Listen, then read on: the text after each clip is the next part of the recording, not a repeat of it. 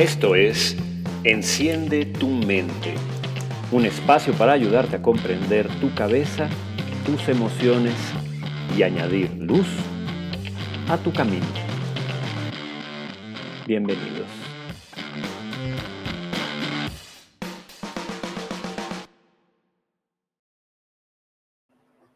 Creo que todos sabemos, de manera casi, casi, casi intuitiva, eh, que la gratitud es buena. Y efectivamente el, libro, gracias, gracias cielo, el libro es de Marian Rojas, Cómo hacer que te pasen cosas buenas. Eh, creo que todos sabemos eh, que la gratitud es positiva. Lo, lo, intuimos, lo sentimos de manera natural. Pero entonces la pregunta es, ¿por qué es tan difícil? ¿Por, qué es tan difícil para, para algunos eh, experimentar gratitud, vivir en gratitud, eh, volar en gratitud? Vamos a ver si podemos darle respuesta a esto.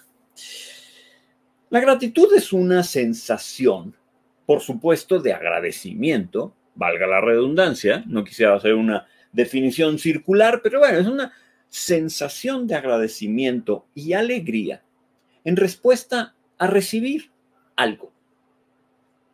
A recibir un regalo que puede ser tangible o intangible, puede ser algo eh, eh, concreto y objetivo o no. Puede ser algo que evoca bienestar. Y creo que un componente fundamental de la gratitud es que también evoca una percepción en nuestra mente de belleza natural. Nos sentimos agradecidos, sentimos gratitud cuando nuestra mente percibe una evocación, una manifestación de orden, por supuesto de recepción, de, de, una forma de generosidad hacia nosotros, pero también y esto es un punto importante de percepción de belleza. Todo esto nos lleva a una sensación de estar no solamente a gusto, no solamente en paz, sino verdaderamente percibiendo un momento de eh, bienestar y, y, acción. El acción, fuerte emoción, me refiero, fuerte, fuerte emoción con un trasfondo como muy positivo. Eh, dice aquí que la palabra gratitud deriva del latín gratia, que significa, por supuesto, gracia. Eh, y de ahí deriva, deriva hacia agradecido, pues, ¿no? Eh, todos los derivativos de esta raíz latina tienen que ver con la, amabilidad, eh, la ternura, la generosidad, los regalos y la belleza de dar y recibir. A veces incluso, fíjense qué interesante, a veces incluso de recibir o de agradecer más bien, sin haber recibido nada en concreto, ¿no? Sea, la, raíz nos transmite la, la idea de poder estar agradecidos sin tener el referente de haber recibido algo totalmente en concreto. Algo interesante de la gratitud es que nos mueve hacia actividades prosociales y también por eso me gusta tanto. Ustedes saben que a mí la ética y la, lógica de la, de la virtud me gustan mucho, me parecen esenciales para experimentar una vida de felicidad. Y por ahí la investigación parece concluir que la gratitud nos mueve hacia actitudes, acciones, manifestaciones prosociales. Perdón.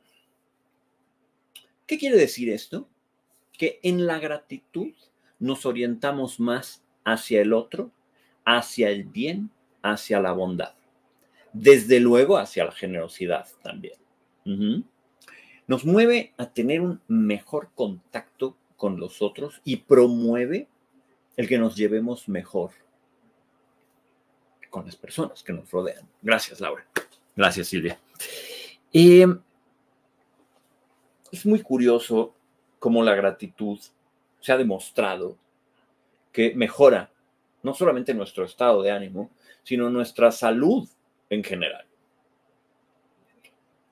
Las personas agradecidas o las personas que tienen una práctica, una actitud y una intención grata, no solamente se la pasan mejor en la vida, son menos sensibles a la negatividad, son menos eh, pesimistas, se amargan menos. Y sin lugar a dudas, esto tiene repercusiones a nivel físico, a nivel químico, a nivel hormonal. No solo eso, sino como hemos platicado en otros eh, eh, episodios sobre las emociones, más o menos de manera similar que el miedo y el enojo, por decir dos, contraen nuestra experiencia mental y no nos permiten relacionarnos tanto con el entorno, la gratitud es más semejante a la alegría en cuanto a que tiene un efecto de apertura. Tiene un, un efecto de receptividad y apertura. Semejante, insisto, a la alegría, en donde nuestra, nuestro pronto, nuestra manera de actuar, no solamente es más agradable, sino que además está más dispuesto al vínculo, al descubrimiento, al trato. Así que tiene, tiene grandes ventajas, ¿no? Ahora, ¿de dónde viene la gratitud? Fíjense que hay, hay, datos. Hace rato que estaba yo leyendo, e, estaba, estaba muy interesado dándome cuenta de ciertos datos que, me llamaron la atención, ¿no? Porque toda la, investigación parece coincidir en que si bien la empatía, un cierto grado de simpatía y compasión no son totalmente naturales y un ser humano puede experimentarlos desde que es muy chiquito, la gratitud no. La gratitud parece ser que es algo que emerge mucho más tarde. Las investigaciones ponen eh, eh, un, aproximado entre los 7 y los 10 años. En experimentos se ha revisado que los niños más jóvenes de 6 años eh, expresan o prácticamente nunca expresan gratitud frente a algo que reciben de un adulto. Se les da un dulce, se les da un, premio, se les da un... Y lo reciben y sonríen y les da gusto.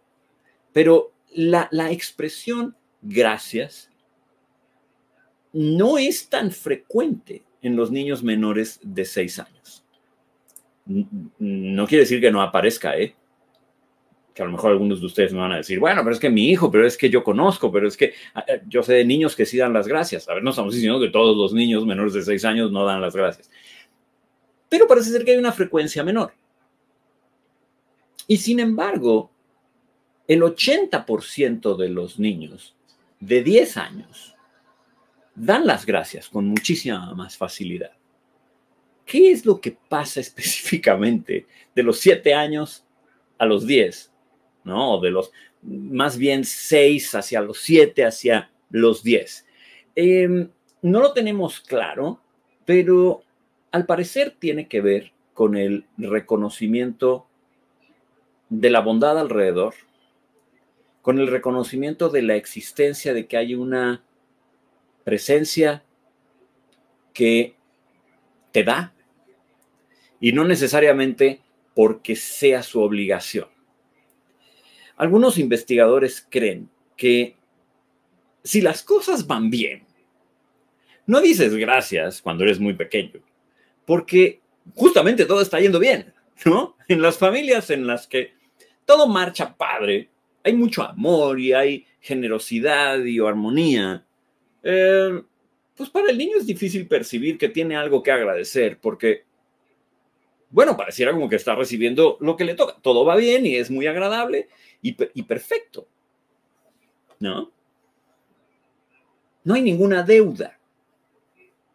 Y es que sí, probablemente el concepto de gratitud tiene que ver con el reconocimiento de una suerte de deuda. Porque has recibido algo. ¿No? Y eso te pone en una posición receptora, abierta, donde alguien está desprendiéndose de algo para que lo tengas tú. Pero insisto, si todo va bien, pues de pronto es como, ah, pues esto es normal, ¿no? Pero si los padres tienen esta capacidad de poder recordarle a los hijos, dan las gracias. ¿Por qué si no es nada especial? ¿Por qué si esto es común? ¿Por qué si esto es frecuente?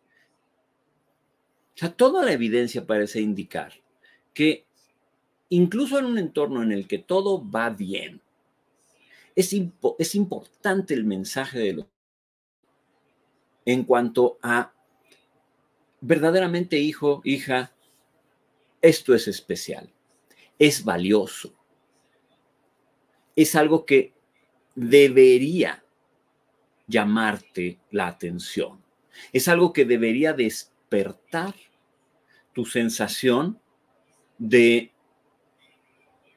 más allá de estar a gusto, reconocimiento. Y lo más importante de todo, el meollo del asunto es este. Hijo, hija, esto debería despertar la sensación, el reconocimiento de que hay bondad a tu alrededor. Cuando la evidencia parece indicar, el niño es capaz de percibir la bondad a su alrededor la gratitud surge de forma muchísimo más espontánea. Cuando un niño no percibe la bondad a su alrededor, por diferentes factores, porque se siente amenazado, porque se siente agredido, porque se siente lastimado, tiene miedo, porque está enojado, porque tiene ansiedad, tiene rabia, porque tiene envidia, porque verdaderamente no se percata de que la vida es un privilegio por sí mismo, incluso en la carencia. Porque no hay una lógica ética a su alrededor que le recuerde, vale la pena eh, percibir y valorar tu entorno. Entonces ocurre algo muy desafortunado y es que el niño deja de percibir el mundo como un lugar bueno. Y puede empezar a percibirlo, o una de dos, como un lugar amenazante o simplemente como un proveedor. Si lo percibe como un lugar amenazante, le va a tener miedo o rabia. Va a sentir que las cosas son injustas o que lo que recibe es apenas lo que debería estar recibiendo. Y peor aún, si lo percibe como meramente un proveedor, como una fábrica que provee satisfactores.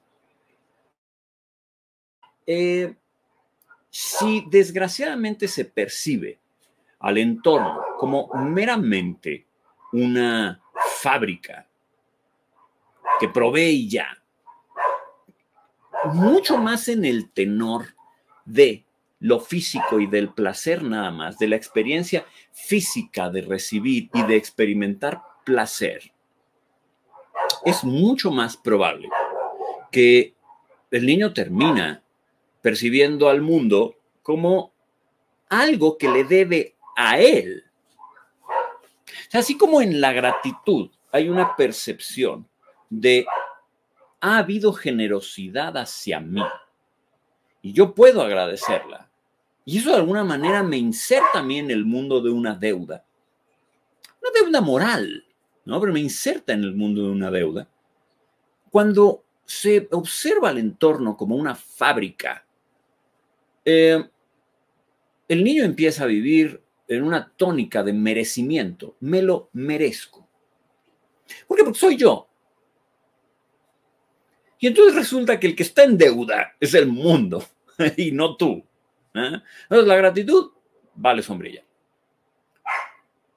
de pronto empieza a generarse una mente eh, mucho más egoísta, egocéntrica e individualista. Como les decía, la gratitud es prosocial. Entonces es importante la educación de la gratitud.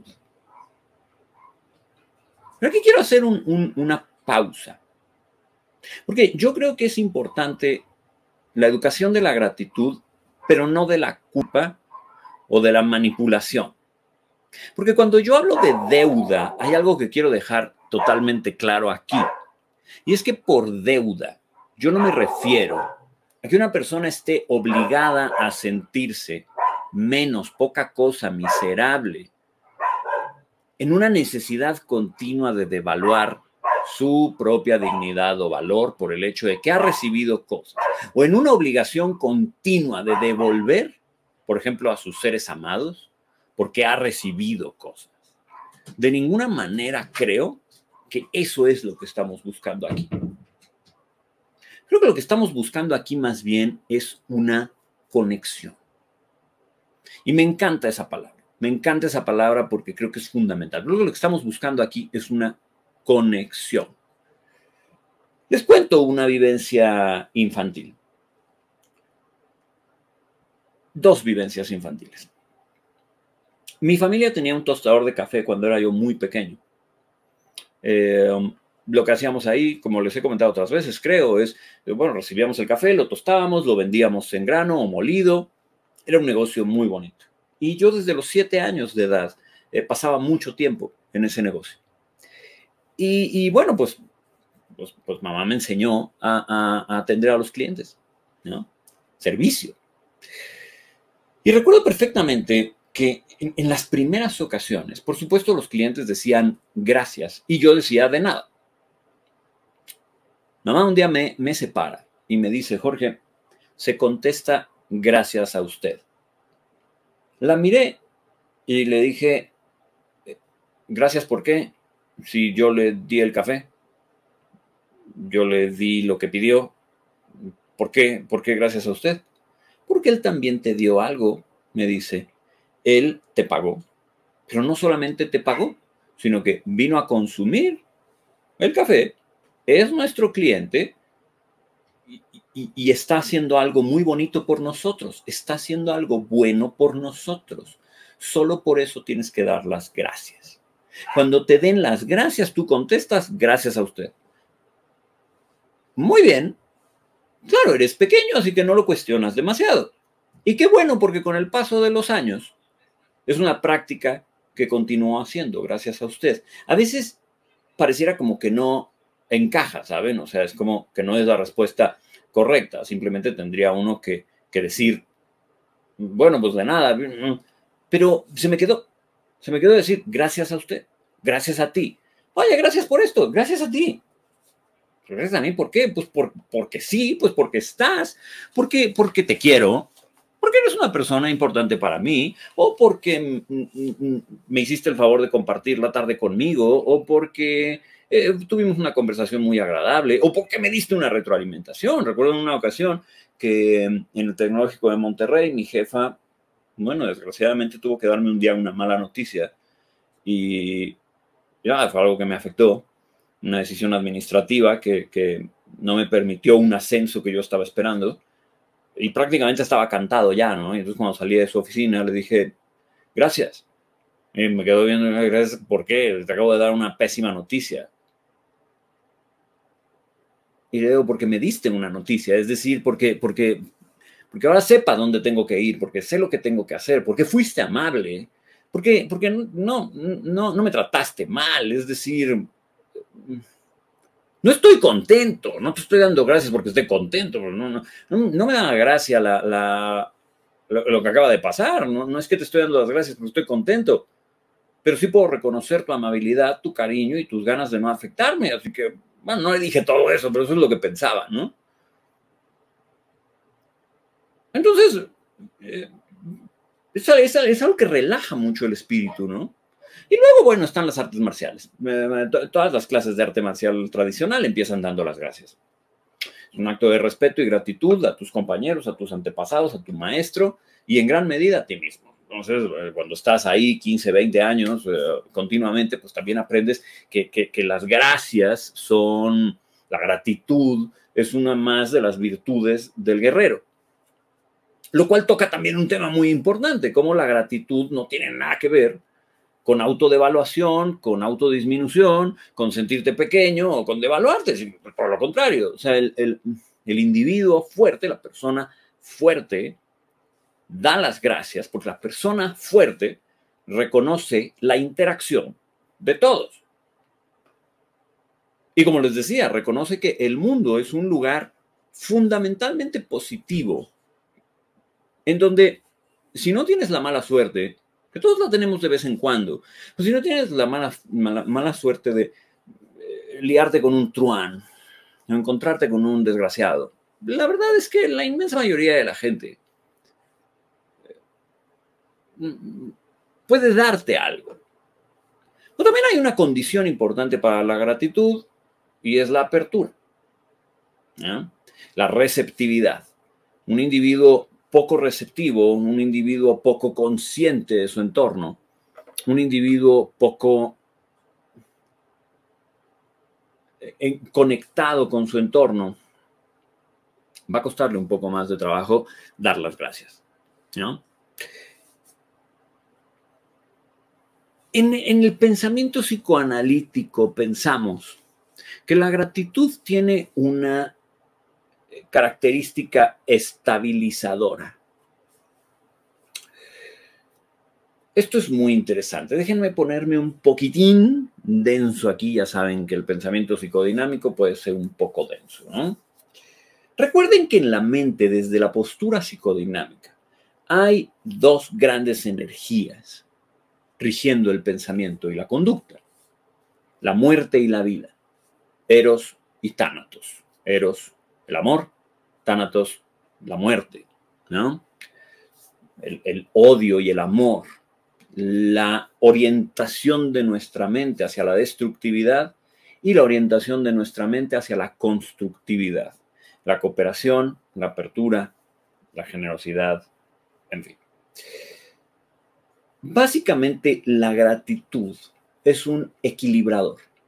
Cuando un niño aprende a ser grato, triunfa el amor. Triunfan las energías tendientes hacia la vida. Se impone la vida sobre la muerte. Se impone el amor sobre el odio. Se impone la constructividad sobre la destructividad. Cuando un niño aprende a agradecer porque empieza a percibir que el mundo es un lugar fértil, que da y sobre todo bondadoso, las personas, el entorno, la naturaleza. Entonces ocurre un fenómeno interno, fenómeno mental básico, que es que se impone la bondad. No solamente afuera, sino adentro, se impone aquí en el corazón, en la mente, se impone la bondad. Y eso genera una suerte de equilibrio. No quiere decir que se acaba por completo, la energía destructiva, como lo hemos hablado otras veces, todos tenemos. Todos tenemos envidia, todos tenemos celos, todos tenemos esta sensación de que nos merecemos más, todos tenemos rabia de vez en cuando, todos nos sentimos a veces cortados de la fuente de, vida que es el mundo y el amor. Todos a, veces pasamos por malos momentos. A veces, a veces destaca la energía de Tánatos, pero en general, si hemos logrado desde muy pequeños desarrollar gratitud, esta esta, esta, fuerza, esta, esta, esta manera en la que el amor vence, genera una dinámica interna, un vaivén en donde Eros y Tánatos pueden tener una conversación agradable, en donde Eros y Tánatos pueden reconocerse, verse, entenderse. Y entonces Tánatos no tiene que reptar por ahí y ganar el combate, ¿no? En un descuido. Que más bien tú estás continuamente orientado hacia la percepción de un orden a tu alrededor, del cual tú, por cierto, quieres ser partícipe. Y esto es muy bonito porque desde una perspectiva de creatividad y vida, un individuo que ha aprendido a agradecer quiere ser partícipe del mundo. Eh, en la gratitud hay una percepción de generosidad. generosidad que estimula la gratitud y gratitud que a su vez impulsa al individuo a tratar también de ser generoso. A eso me refería yo hace rato cuando hablaba de deuda. Una deuda culpígena, una deuda eh, eh, eh, manipulativa en naturaleza, en donde uno hace las cosas para evitar sentirse mal, para evitar sentirse malo, para evitar un castigo un reclamo. No, no, no, no. No, no, a lo que me refiero yo aquí es a una, a una deuda honorable, una deuda de principios, una deuda de virtud que dice, vale, bien, he recibido. Entonces no está mal que yo dé. No está mal que haya una interacción en donde yo también me esfuerzo un poquito, ¿no? Entonces, bueno, dice aquí el pensamiento psicoanalítico que desde la perspectiva, desde el lado del yo, la persona puede entrar en paz con uno mismo y con el mundo. Como les decía, desde la apreciación de que existe la bondad en la gente, en las instituciones sociales, en la cultura y en la, realidad externa a todo lo largo y ancho. ¿no? Hay una disminución de la tensión instintiva, lo cual nos lleva a renunciar a toda aquella pulsión o inclinación hacia la destructividad, hacia la rabia. Em, hay una em, reducción automática a los impulsos transgresores, rebeldes, agresivos. Eh, y en cambio hay como una emergencia hacia el querer hacer el bien a los demás. Al triunfar la bondad sobre la maldad, al triunfar el amor sobre el odio, el individuo quiere formar parte eh, del bien, del bien que le rodea quiere formar parte, diría yo, de esta mesa, de este banquete, ¿no? de, este, de este banquete en el que todos comemos rico, en el que yo recibo y comemos rico. ¿no? Em, pero bueno, también hay, también hay, hay, cosas interesantes en la, la gratitud. ¿no? Em, en la gratitud también hay una sensación de gozo, de disfrute. Me gustaría volver a este ejemplo de la mesa, ¿vale? De, hecho, es muy interesante. La mesa es uno de los lugares en donde casi, casi por definición mostramos gratitud. Eh, muy probablemente porque en la mesa eh, recibimos comida. Y la comida también, por definición, nos conecta a mamá, a la vida, a la fuente de todo bien, a la supervivencia. Entonces, no es de extrañar. Y además, por otro lado, en la comida hay una experiencia de placer y de pasarla bien. Comer, y no solamente comer rico, a ver, comer rico, comer elaborado, por supuesto, es muy agradable. no solamente es comer rico y elaborado, comer lo que sea es rico. Comer lo que sea que te hace sentir reconfortado. Entonces no es de extrañar que la comida sea algo en donde por lo regular damos las gracias. Volviendo a este ejemplo de la comida, sentimos gratitud cuando logramos experimentar una sensación de disfrute y de gozo. Y el disfrute y el gozo tienen siempre detrás un trasfondo estético. A diferencia del placer, mero placer, que tiene un trasfondo solamente físico y concreto, me rasco y experimento placer, tengo relaciones sexuales y experimento placer. Eh, eh, el, el gozo forma parte más de la estética. Uno extrae gozo de algo cuando es bonito, es agradable, me gusta, me llena, me conecta. Por ejemplo, uno extrae gozo cuando ve una pintura, una obra de arte, cuando escucha una música que le gusta. Cuando da una excursión por el bosque, por el parque, cuando ve un amanecer, cuando pones tus pies en la playa o en el, o en el mar. Cuando tu pareja te toma la mano y la besa. Cuando está pasando algo lindo a tu alrededor. De, lo cual no, no necesariamente sentimos un placer inmediato y absoluto, sino más bien una sensación de qué lindo es esto. Bueno, de ahí, de ahí extraemos el gozo. En el gozo se construye una relación entre lo que está ocurriendo afuera y tu percepción de esto es lindo, esto es bueno. Em, hay personas que desgraciadamente tienen muy afectada la capacidad para percibir la bondad, la estética y lo bonito. ¿Cuáles son las razones por las que tienen tan afectado? Bueno, vamos a tratar de ser un poquito generales, ¿de acuerdo?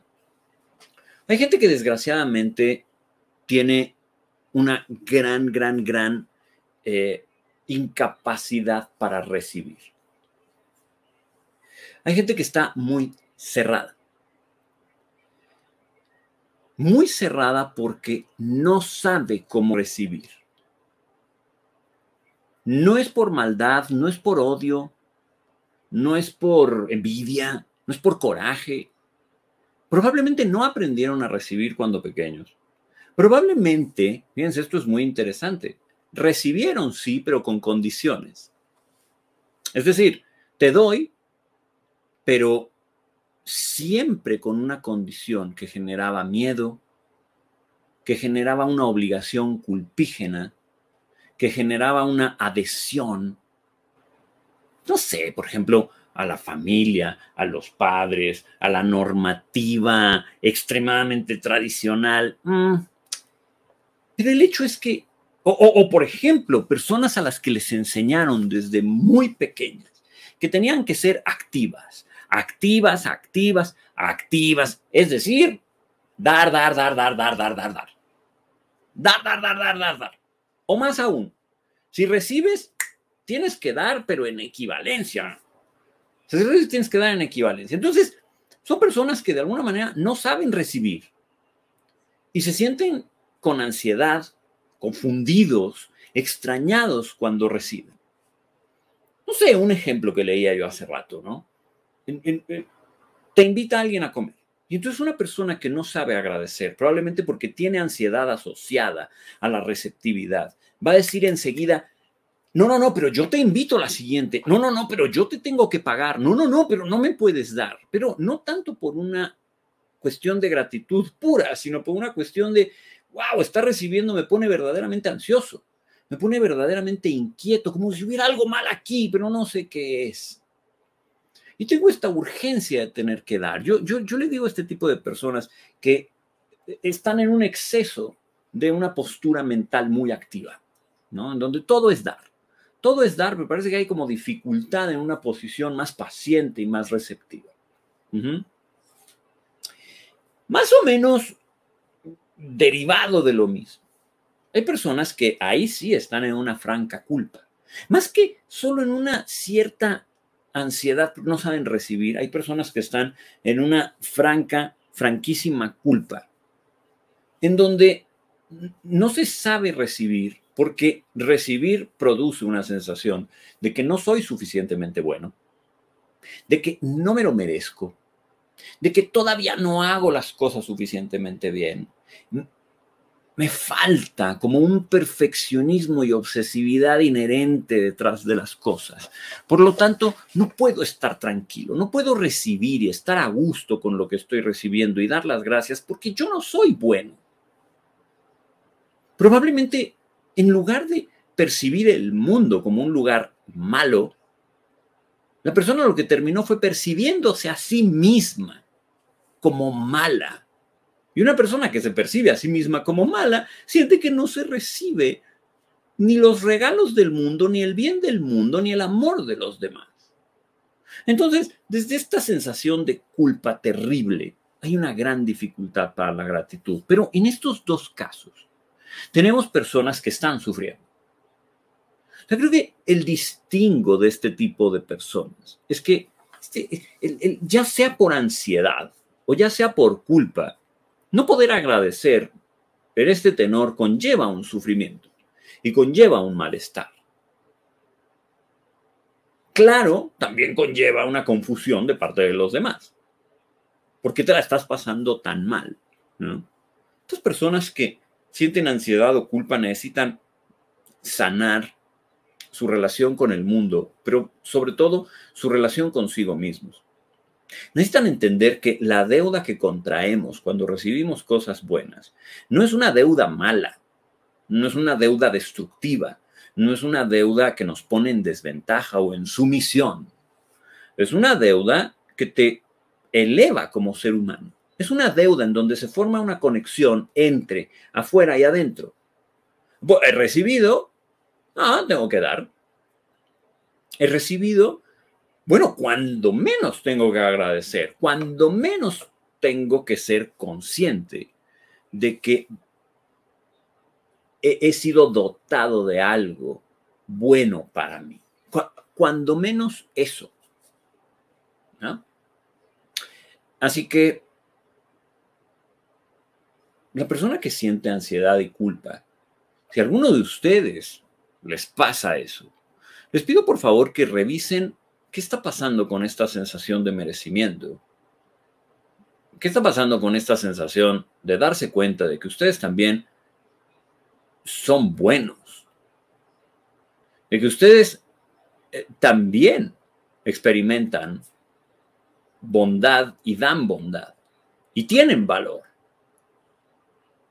Porque también cuando percibimos nuestro valor interno, es más fácil percibir el valor externo. Desgraciadamente hay otros problemas de la gratitud que, que no tienen tanto que ver con la ansiedad o la culpa, sino ya tienen que ver un poco más con la rabia, el orgullo, el narcisismo. Las personas muy enojadas no agradecen con facilidad. Desgraciadamente aquellos que por alguna razón sienten que han sido tratados con injusticia, que no se les ha dado lo que se les corresponde, que han sido lastimados en exceso y no son capaces de percibir la, la belleza y la bondad del mundo, de perdida tienen una sensación de enojo. Algunos tienen una sensación de paranoia. Como si el mundo, en lugar de ser un sitio abundante,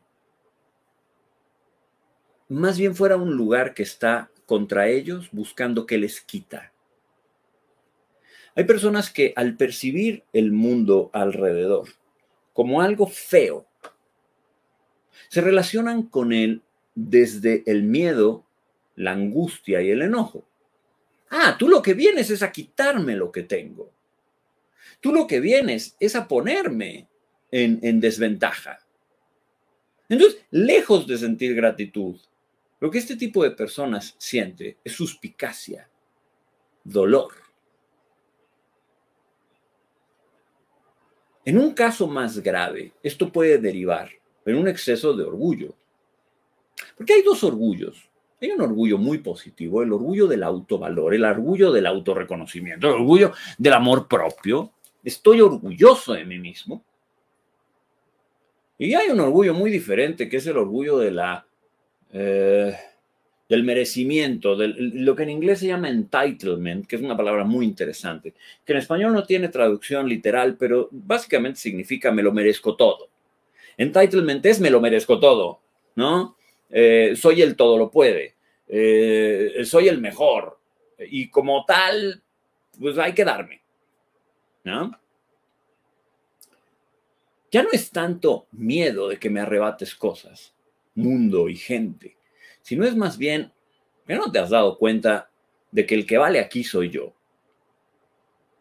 Yo creo que aquí hay de por medio una cosificación muy importante del entorno. Como les decía hace rato, ¿no?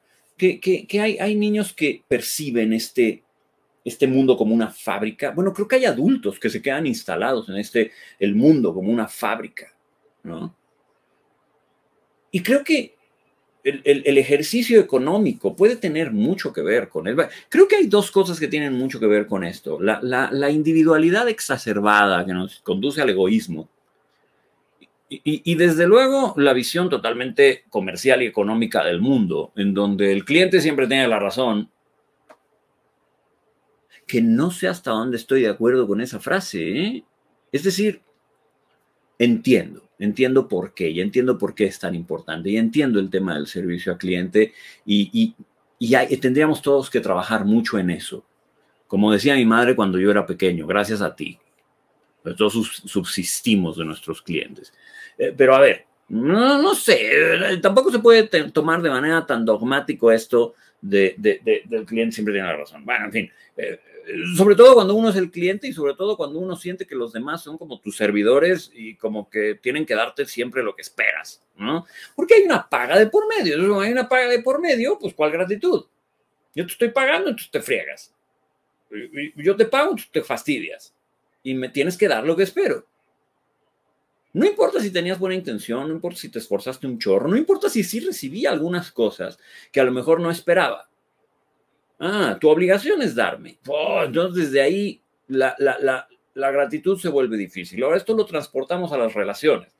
Las relaciones de pareja, las relaciones familiares, las relaciones entre amigos. Y ocurre una cosa semejante. Es como, che, ¿no te has enterado que tu lugar es darme?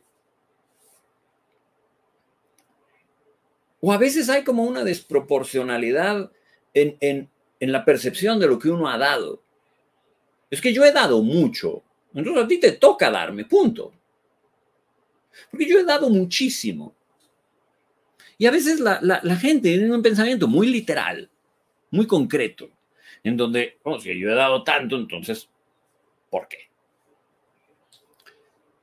Desde esta cosificación del entorno y esta cosificación de las relaciones, también dar las gracias es difícil.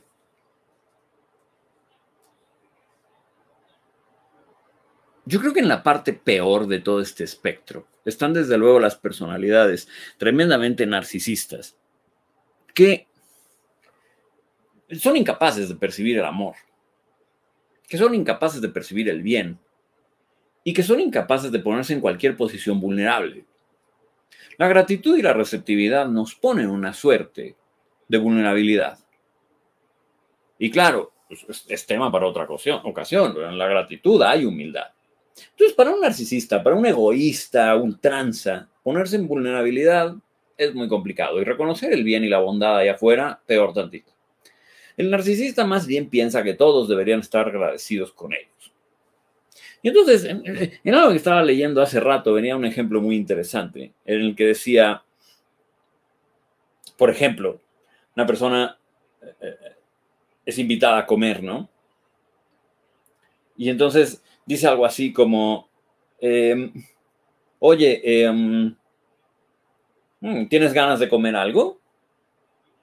Y el narcisista va a tender a contestar, bueno, más bien tú tienes ganas de preparar algo y se transforma la relación del dador al receptor, en el que resulta que el narcisista es el que está eh, diciéndole al otro, tú deberías estar agradecido, ¿no? Porque bueno, tú vas a cocinar y yo voy a comer, entonces deberías estar agradecido conmigo porque yo me voy a comer lo que tú vas a cocinar. y así es, ¿no? O sea, a un narcisista le cuesta mucho trabajo reconocer el trabajo del otro. Le cuesta mucho esfuerzo. Si, por ejemplo, un, profesor eh, hace un gran trabajo en, educar o en formar a un hijo que puede ser un hijo difícil, eh, un narcisista va a contestarle, oh, qué, buen trabajo has hecho, en lugar de decirle, oye, gracias. Si, por ejemplo, la pareja hace un esfuerzo por temperar el carácter o por cambiar algún rasgo que no es tan conveniente, eh, a lo mejor el narcisista va a contestar, eh, buen, trabajo, bien hecho, eh, en lugar de decir, oye, gracias, gracias por poner atención en, en algo que es importante para mí. Porque el narcisista, el egoísta, el egocéntrico, el, el, entitled eh, patológico, perdón, no sé cómo decirlo en español, el, que se lo merece todo patológico, eh, no tiene capacidad para vulnerarse. Una lástima de, la maravilla que se está perdiendo, ¿no? Y creo que he dejado el, caso de la ingratitud que a mí me parece más triste de todos para el final, que es el depresivo, el depresivo, el melancólico. Hay personas que genuinamente no la han pasado bien. A ver, hay personas que en verdad no la han pasado bien y esto es una realidad objetiva. Ni han recibido el amor suficiente, ni se les enseñó a percibir al mundo como un lugar bueno Y luchar y salir adelante ha requerido un enorme, enorme trabajo. Hay personas que hasta el día en el que llegan a la adultez continúan sufriendo. Y peor aún, se experimentan solos, abandonados. A veces como si hubiera algo malo con ellos o a veces, insisto, como si hubiera algo malo con el mundo. Ya lo decía hace rato, como si estuvieran tal vez cortados de la fuente de todo bien. Estas personas experimentan una gran gran tristeza, un gran pesar. Y desde ahí también es muy difícil agradecer, porque justo el mundo no se ve como un lugar bueno, pero no solo eso, sino porque se percibe un desbalance. El mundo me ha pedido demasiado. El mundo me ha quitado demasiado. El mundo me ha quitado a mis seres amados, me ha quitado mi economía, el mundo me ha quitado mi salud, el mundo me ha quitado lo que me gusta. ¿Por qué tengo que agradecer cuando el mundo ha sido tan malo conmigo? Cuando yo he sufrido tanto. Y creo que esto es muy triste porque no hay una maldad intrínseca en el, en el sufriente, en el doliente. Y por eso es que me afecta tanto esta incapacidad de gratitud, porque no viene de un entitlement, ni viene de un narcisismo, ni viene de una culpa. Viene más bien de una profunda tristeza y sensación de que en serio no hay nada allá afuera que valga la pena. No hay nada allá afuera que valga la pena para que yo ponga atención y me sienta afortunado. Es tristísimo. Y estas son personas que necesitan cariño urgente. Son personas que necesitan un cambio de perspectiva urgente. Son personas que ya no quieren involucrarse. Desde esta profunda soledad y tristeza, ya no, ya no hay un deseo de involucrarse.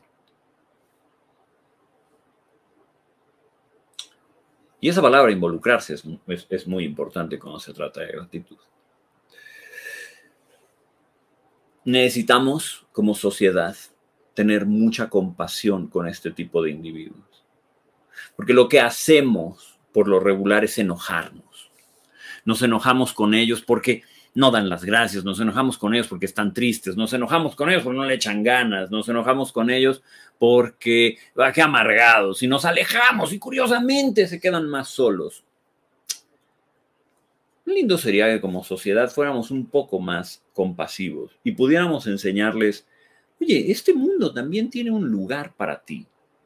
Me queda claro que hay personas a las que es muy difícil mostrarles la bondad del mundo porque no la quieren ver. No la quieren ver. Entonces, intentemos ser compasivos. Una persona que está experimentando este tipo de tristeza profunda no quiere dañarte. Lo que quiere es desesperadamente sentir que la vida vale la pena. Y a veces no lo sienten. Em, Carito, eso es una forma de narcisismo. Mira, podría ser. O sea, si, me pongo mi sombrerito de eh, psicoanalista, La respuesta es sí. Porque el narcisismo adquiere muchas formas. La, forma que les decía hace rato eh, es la del narcisismo perverso, del cual hemos hablado otras veces, ¿no? Pero el narcisismo adquiere muchas formas, en donde hay un e, e, egocentrismo terrible también y en donde hay una victimización. Pero es que, a ver, vamos a, vamos a pensar por un momento en las personas que verdaderamente han sido muy, muy, muy, muy, muy, muy lastimadas. Es más complicado ¿saben? O sea, una persona que ha sido muy lastimada no está recurriendo al egocentrismo por, meramente una sensación de adquirir poder sobre los demás, sino porque ya no le interesa. Y porque perdió las ganas de ver si el mundo es bonito y, tiene algo bueno para ellos. Son personas que se merecen nuestra compasión por acá también me preguntaba, eh, Mago, ¿no? ¿Cómo querer a alguien así si nos lastiman? Bueno, a ver, ya, es que si nos están lastimando, pues nada, a veces lo único que hay que hacer o lo único que podemos hacer es hacernos a un lado, Mago. O sea, si nos están lastimando, lo único que podemos hacer es hacernos a un lado. Con gran tristeza y gran pesar. Pero ya saben que yo soy un poco optimista a ultranza y a mí me gusta pensar que el amor tiene una manera interesante de contagiar.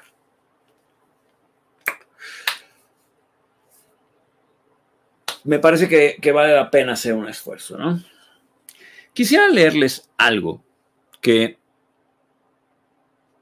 apareció en uno de los libros que estaba consultando hace ratito para preparar esta plática. Este autor habla de algo que él, que él nombró la gratitud existencial. Y entonces se los voy a leer literal como él lo plantea. Dice, piensa al respecto. Vivimos en un mundo que no solamente provee nuestras necesidades básicas por lo general, sino que además tiene la capacidad para cumplir muchos de nuestros grandes anhelos. Y muchos de estos regalos en realidad vienen a nosotros de forma gratuita.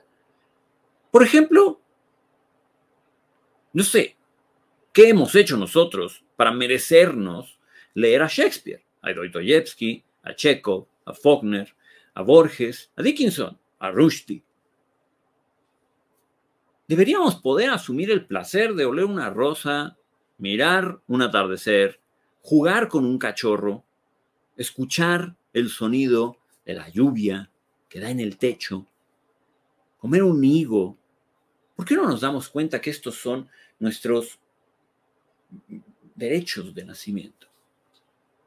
¿Y cómo es que no nos percatamos de que tenemos la oportunidad de escuchar las sinfonías de Mozart, el arte de Van Gogh, la danza de Baryshnikov, la actuación de Olivier o las canciones de Pavarotti? O tal vez incluso el béisbol de Baby Ruth. Puede que no sepamos nada sobre cómo funciona un teléfono, qué hace que un avión vuele. ¿O por qué carambas nuestros pensamientos pueden ser llevados en las alas de un email a los rincones más lejanos del mundo? Cuando la realidad es que somos parte de estos privilegios. Esta civilización fragmentada, caótica y violenta que tenemos también contiene bondad poesía, arte, música, deportes, democracia, escultura, baile. Y se nos ha dado un pase libre a este teatro cultural de grandes riquezas. Este privilegio produce o debería producir la sensación y el pensamiento de que los seres humanos deberíamos sentir gratitud hacia el mundo y hacia la propia existencia y hacia las personas que han generado todos estos bienes. Y este tipo de gratitud propulsa impulsos reparativos que no solamente están reservados al, reino interpersonal. Deberían expandirse para incluir el universo y a todos los seres vivos y a todo el, el, eh, escenario cultural y la idiosincrasia ecológica. Erickson tenía un concepto, el de ser cuidadosos, y esto se, acerca mucho a lo que yo tengo en mente aquí. Y creo que también se parece mucho a lo que Siddhartha decía cuando pensaba que las personas sabias expresaban apreciación y gratitud, no solamente por un retorno a la amabilidad que han recibido, no solo hacia sus benefactores, sino hacia todos y todo lo que hay en el mundo. Leía esto y aparte de emocionarme, pensaba yo, qué miserables somos a veces. Porque en este mundo moderno del me ofendo y me duele y me lastima y me lo merezco, y soy individual y soy el ser más importante del mundo y todo lo que pasa es en relación a mí, a mis carencias y a mis eh, problemas y a mis sufrimientos y yo, yo, yo, yo, yo, yo, yo, yo, yo, yo, yo. Pensamos que porque pagamos un boleto de avión, entonces ya me lo merezco todo. Pensamos que porque compramos ropa, entonces ya me lo merezco todo. Pensamos que porque trabajamos, ya me lo merezco todo. Así de individualistas nos hemos vuelto. Y entonces leía aquello y decía yo, basta de la autovictimización, basta de, de sentirnos ofendidos por todo y lastimados por todos y de, y de ser tan especiales, ¿no? Basta un poco. Basta un poco de este ego brutal que nos ha hecho creer que somos tan increíblemente especiales que la vida nos hace el favor, o más bien dicho, perdón, lo, lo he dicho mal, que nosotros le hacemos el favor a la vida de estar aquí. Oye, es que yo te hago el favor de estar aquí. Y todo mundo tiene la obligación de darme. Miren amigos, soy, me declaro abiertamente fan de esta ola reciente de películas de, Disney, como por ejemplo Red, de la cual ya hablaremos, en donde hay una historia de reconciliación madre, hija maravillosa, que me encantaría que pasara en la vida real. Pero también temo que el mensaje se está pervirtiendo un poco. Porque yo lo que escucho y lo que veo en redes sociales es como si el verdadero villano de la historia ahora fueran los padres. Como si los padres fueran unos ogros malditos que han hecho todas las cosas mal, nos traumaron y nos fallaron y ya estuvo bien. Es decir,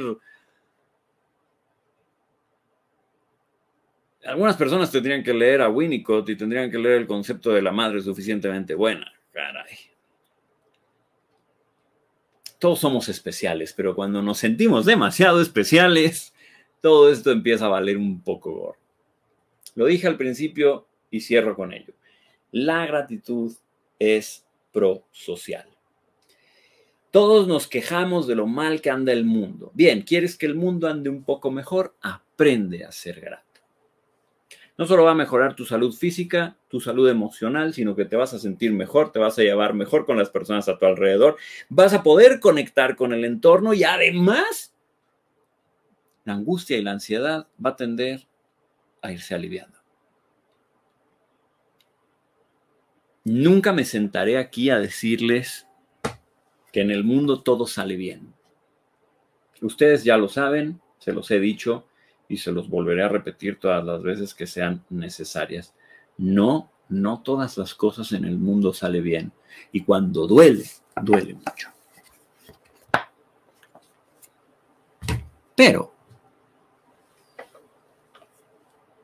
¿qué tan valiente eres? Como para poder voltear a tu alrededor y decir, esto es bueno.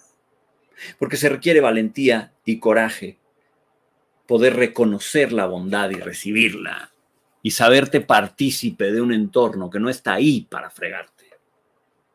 Se requiere valentía para entender que formamos parte de algo mucho más grande que nosotros. Claro que nos merecemos cosas buenas. Tal vez sea un buen ejercicio intentar reconocer las que sí has recibido, que tal vez no eran las que querías, ni las que imaginabas, ni las que esperabas, pero que sí llegaron a ti. Hay que ser valientes, amigos míos, hay que ser valientes, hay que tener coraje, hay que estar dispuestos a hacer una conexión. Y sí, ya sé que conexión es algo de lo que hablo en casi todas mis transmisiones, pero es que es importante. ¿Se necesita ser agradecido para ser feliz, Carito, o se requiere felicidad para ser agradecido? Se necesita ser agradecido para ser feliz. Es uno de los componentes que genera felicidad. Está más que comprobado científicamente a lo largo de muchísimo tiempo. Eh, sí, bueno, pasársela bien hace que sea más fácil agradecer. Es un poco como la esperanza, ¿no? Es muy fácil tener esperanza cuando todo va bien. Es que si todo va bien, también sentir gratitud es más sencillo. Entonces, no, la gratitud faculta la felicidad. Queridos amigos, gracias. Gracias, gracias de todo corazón. Como cada transmisión, ustedes hacen esto real, fantástico y vale la pena estar aquí sentado cada vez por ustedes. Pues bonito lunes. Y, bonita día y bonito el día que sea que escuchen esta transmisión. Gracias a todos y que les vaya muy bonito. Eh, Bye.